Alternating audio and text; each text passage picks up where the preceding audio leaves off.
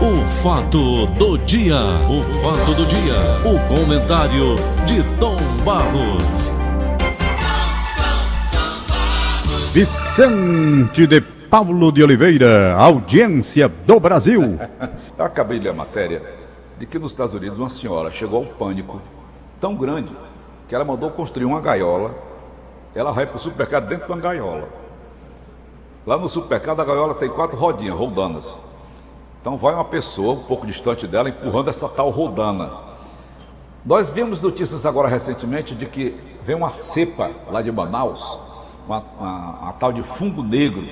Da China já anuncia H10N10, nova gripe aviária. Ô Tom, tu não acha que se faz muito pânico em cima, às vezes, de coisa até desnecessária, não? Há um terror, né, Paulo? É um terror. Inclusive, há Essa amigos indústria meus. do terror, Tom, pelo amor de Deus, há amigos meus nunca. que não veem televisão mais, não é? Porque eles passaram por problemas e foram recomendados, os médicos recomendaram que eles não vissem, porque gera pânico. Eu digo a você que eu também sou afetado vez por outra, porque eu faço um exercício mental muito forte para não me deixar abater por todas essas situações. Você fala a questão sanitária. O problema de cepa daqui, cepa dali, cepa da acolá. Não sei o que da Índia, não sei o que da Amazonas e tal, e vão bombardeando. Eu confesso a você que muitas vezes me, me senti profundamente abalado com tudo isso. E profundo abalado, mais ainda talvez, com a situação política que o Brasil está vivendo. Mas aí eu recorro, como digo sempre, de costume, eu recorro à providência divina para poder sair de uma possível depressão, de um possível pânico, sabe? Porque se eu parar para pensar e verificar toda a angústia que toma conta de não ver perspectiva para os meus filhos e para os meus netos e para a humanidade de uma forma geral, o sujeito termina realmente eh, tendo a sua saúde comprometida, a saúde mental comprometida. Não há condição. Eu vivo como qualquer pessoa. Eu vejo noticiário, às vezes o noticiário me faz mal. Me faz mal. Ora pela, porque é tendencioso, ora porque é mentiroso, ora porque é safado. Tudo a gente está vendo e aquilo ofende. Quem tem a sensatez, o equilíbrio, se mantém aqui distante dessas questões políticas, tudo isso faz mal. Porque você tem que engolir, empurrar a goela abaixo. Uma situação dessa é muito complicado. Muitas pessoas estão doentes, doentes de verdade por conta dessa situação. Essa de se recolher em casa gera um problema também. E os problemas e os desequilíbrios. Eu conversei com a psicóloga Amanda Oliveira agora no domingo. No domingo.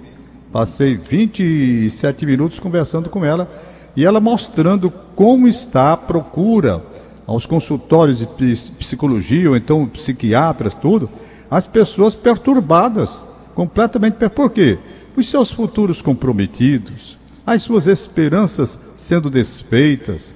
Isso causa, rapaz, uma situação. Olha, eu ontem estava conversando com o Gabriel, meu filho, aqui, e falando sobre o projeto de vida dele que ele tinha e que teve que abdicar.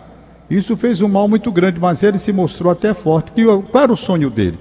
O sonho dele era jogar nos grandes times de voleibol do Brasil, né, principalmente de São Paulo, e ele estava no caminho bem certo. Já tinha saído daqui para Minas Gerais, e onde começou a participar, inclusive, de campeonato brasileiro, ganhou o título de campeão em Minas Gerais, ia tudo muito bem quando começou esse negócio da Covid. E você lembra, manda para Fortaleza, não, volta para cá, manda para Fortaleza de novo, volta para cá. E aí ficou comprometido, tanto ficou comprometido a parte de, de, de preparação física dele, como os estudos também. Quando foi ontem, ele pensou muito, por exemplo, agora, o campeonato está lá, está tudo parado, era para ele voltar agora em janeiro, não foi, agora estão marcando para o segundo semestre, mas vai depender. Aí ele desistiu. Disse, rapaz, não, não, não está me prejudicando, eu vou para a Unifor mesmo, vou seguir meus estudos lá e vou jogar voleibol agora de forma amadora. O sonho foi desfeito. Isso tem um peso, um peso muito grande. Outro sonho que está sendo desfeito, rapaz, do filho do, do, do, do Laércio Loonha, não é? O cara estuda quatro anos, se prepara. O sonho dele qual é? O objetivo dele qual é? É simplesmente ser Diplomata. Ser diplomata. E aí o, a pessoa vê seu sonho indo embora, rapaz. Isso tem um. Paulo, isso tem um peso tão grande que você não queria imaginar. A... Rapaz, isso traz um abatimento para a pessoa que você é, não queira foco, né, imaginar. Né, Tomás? Tira o foco da pessoa. Rapaz, a pessoa bem. perde a motivação de vida muitas vezes. A Joana, Entendeu? sabe que ela tem a lojinha dela ali, aos trancos e barrancos, está se aguentando lá ainda. Já pensou em fechar e tal, pediram para não fechar e tal. Aí fica aqui o pai trocinador, né? O marido ah. trocinador. Então, a funcionária da Joana, lá da lojinha dela, ela disse que. Ela disse não, o marido dela não tem condições de trabalhar. Ela teve Covid e agora está em depressão profunda. Tom Barros é uma mulher jovem, ela não tem nem 30 anos. Ela quer trabalhar, mas ela depois da Covid entrou em depressão profunda. Aí, Tom, fazer o que, meu irmão? Tá difícil, que desgraça é essa que você bateu sobre o mundo, Tom? É castigo de Deus? Rapaz, muita gente acha que realmente é castigo de Deus, né? Muita gente. Eu não estou vendo as coisas assim, não. Eu estou vendo que Eu é um homem, um homem que está errado no seu proceder, não busca o caminho certo, é muito egoísmo, é muita vaidade, é muita ganância. E esse problema de falta de amor ao próximo tem gerado tudo isso. São países gananciosos querendo um país engolir o outro. Até Essa disputa agora Tom, que você está vendo esquema, pela Tom. hegemonia mundial, a China com os Estados Unidos. Até a geração humana. Também. Nessa Está vendo tudo isso, então botar a culpa em castigo de Deus e Deus não sei o que, essas coisas. Não, Deus não castiga ninguém. O homem, o homem está colhendo o que ele plantou. O homem está colhendo porque ele está plantando a ruindade, vai colher ruindade. E o pior é que tem aquela história de que os justos pagam pelos pecadores, ainda tem essa, né? Nós estamos aqui numa nave. A nossa nave é o planeta Terra e os homens fazendo bobagem. E tome bobagem. Bobagem que eu quero dizer, não é bobagem não, que essa é uma palavra muito simples. Os homens sendo maus, Paulo. Até quando a gente imaginava que uma crise poderia trazer um melhor sentimento, nós estamos vendo uma disputa cruel, perversa, sabe, intolerante, cheia de ódio, cheia de rancor, os corações uh, numa situação de, de, de, de vingança, de vindita. Então, é, é, é, assustador o que nós estamos vendo agora, pela falta de humanidade mesmo, sabe? É assustador. Eu fico imaginando que o, o tempo do fim chegou. Já era para ter terminado. O mundo não está valendo você viver. Você viver todo o tempo com medo das coisas, rapaz, isso é vida. A vida tira para ser vivida com prazer, com alegria, com descontração, com confraternização, com amor no coração, com respeito ao próximo, amor ao próximo no sentimento religioso maior que foi a pregação cristã. Não tendo isso, nós estamos vendo a desgraça.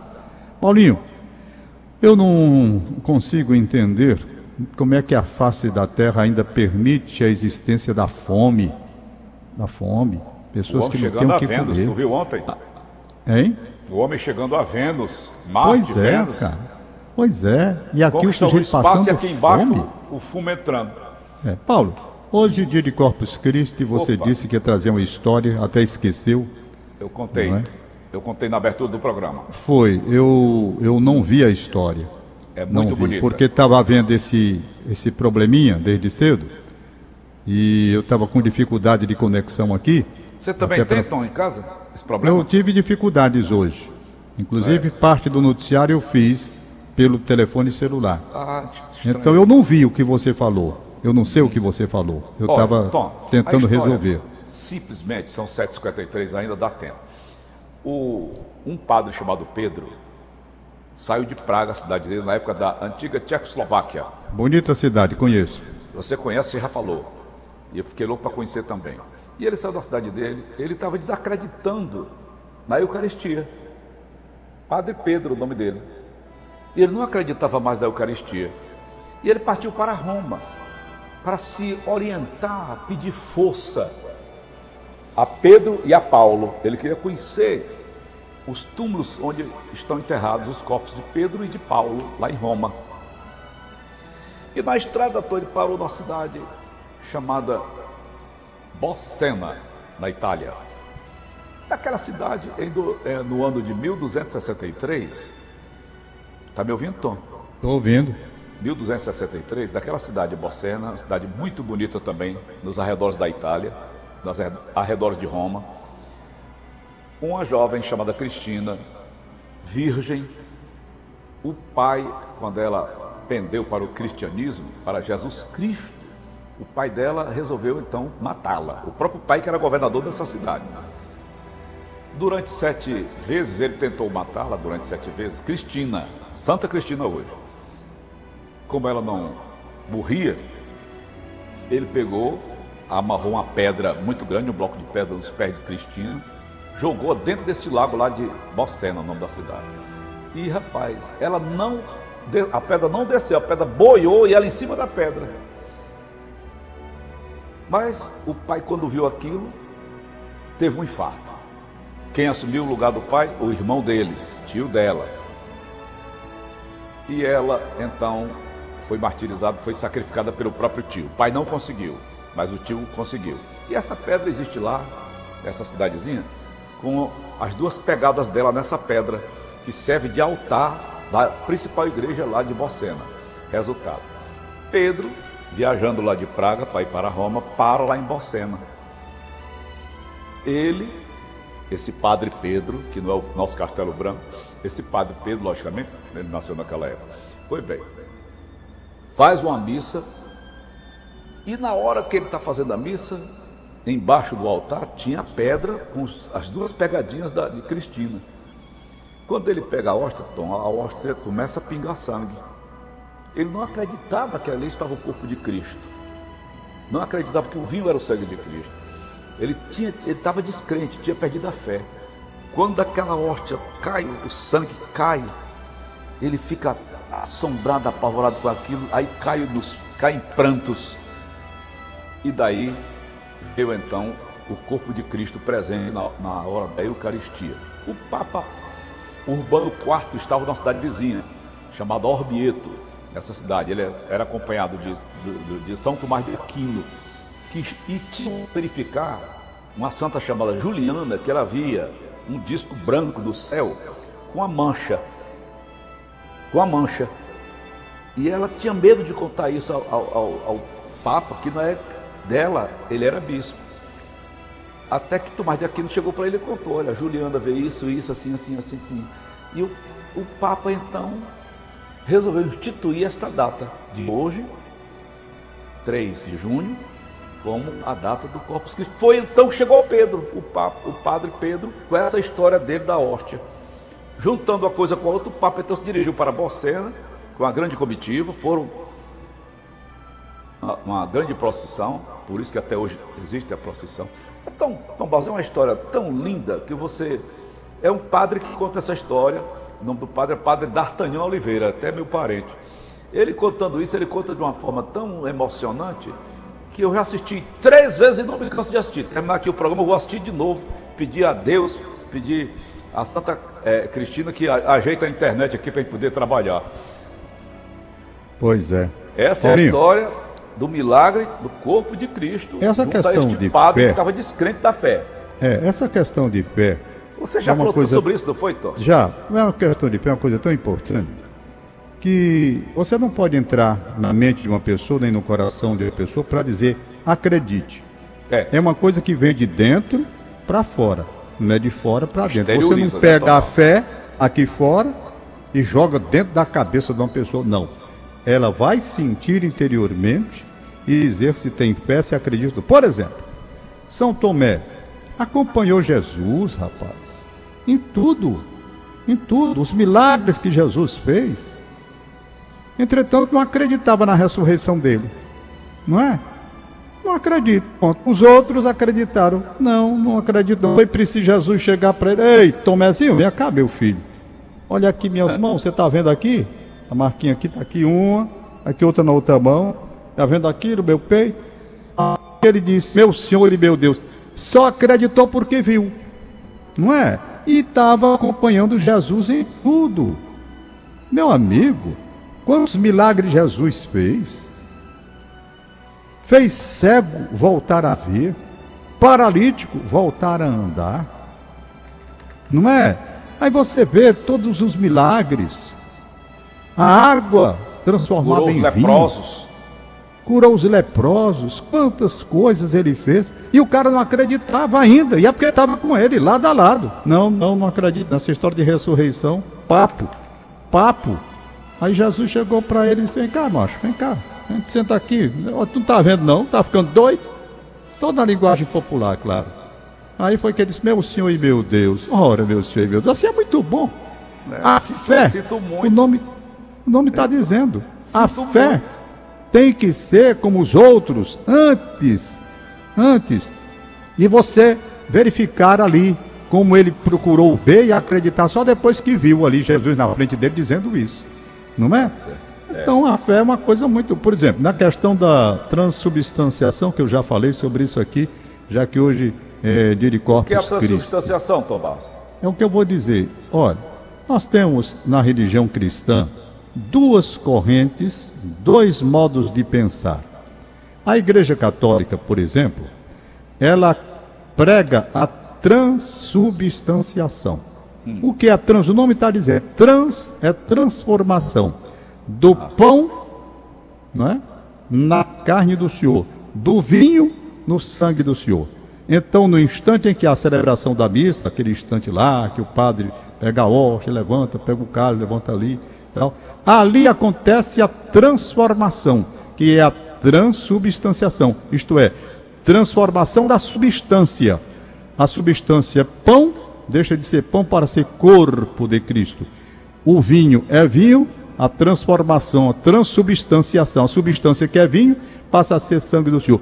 Isso é para quem tem fé e acredita que aquilo acontece. Quem não acredita, vai à missa e acha que o pão é pão e vinho é vinho. No- na- na- entre os evangélicos, por exemplo, entre os evangélicos, por exemplo, não há a Eucaristia. A Eucaristia há na Igreja Católica.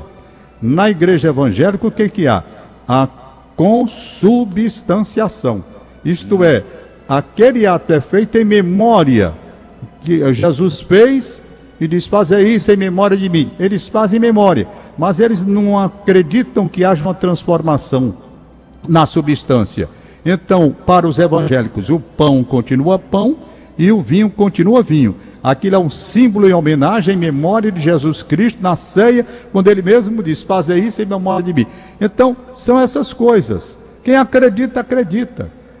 Houve um milagre também, que nós falamos, quem gostava muito de falar nisso, agora me lembrei da dona Lena Belotto. Lembra dela, Paulo? Lembro, ali da Praia de Iracema. Helena Belotto, ela, ela sempre participava, né? Gostava muito de você. Gostava dela, de mim também. Mas ela gostava das suas brincadeiras. E um dia ela Essas ligou para mim, rapaz.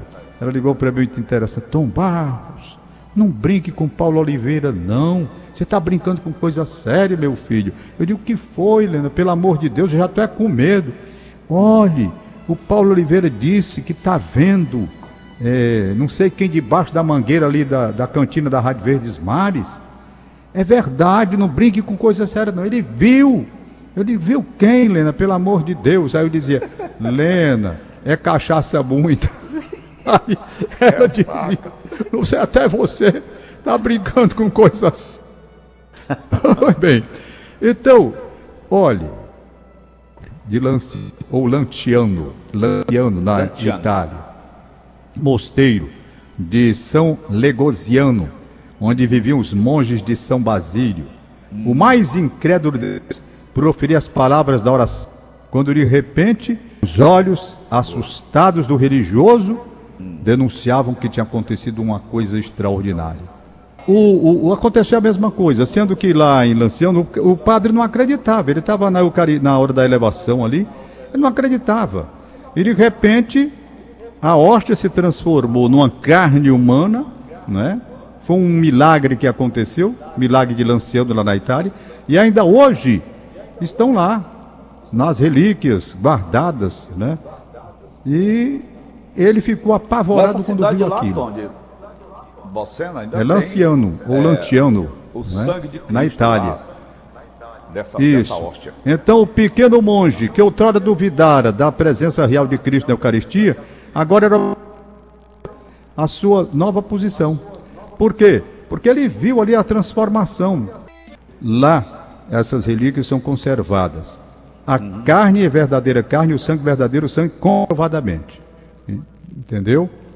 Então, olha, já reconheceu esse milagre em 1574. Mas foi em novembro de 1970 que os frades menores conventuais, os responsáveis ligas, tiveram autorização para submetê-las ao exame de dois médicos. Concluída a pesquisa em Arezo. E para terminar, em 70 esses dois médicos examinaram a carne lá. Certo? São oito e nove. Você acredita pois é. Então os médicos examinaram e concluíram que era carne e, e, e, sangue mesmo. Mas amanhã a gente continua, já que está cortando tanto, amanhã a gente fecha, tá bom? Um abraço Valeu, e bom Tom. dia. Vamos, nós, Nelson, acabamos de apresentar. O fato do dia. O fato do dia. O comentário de Tom Barros.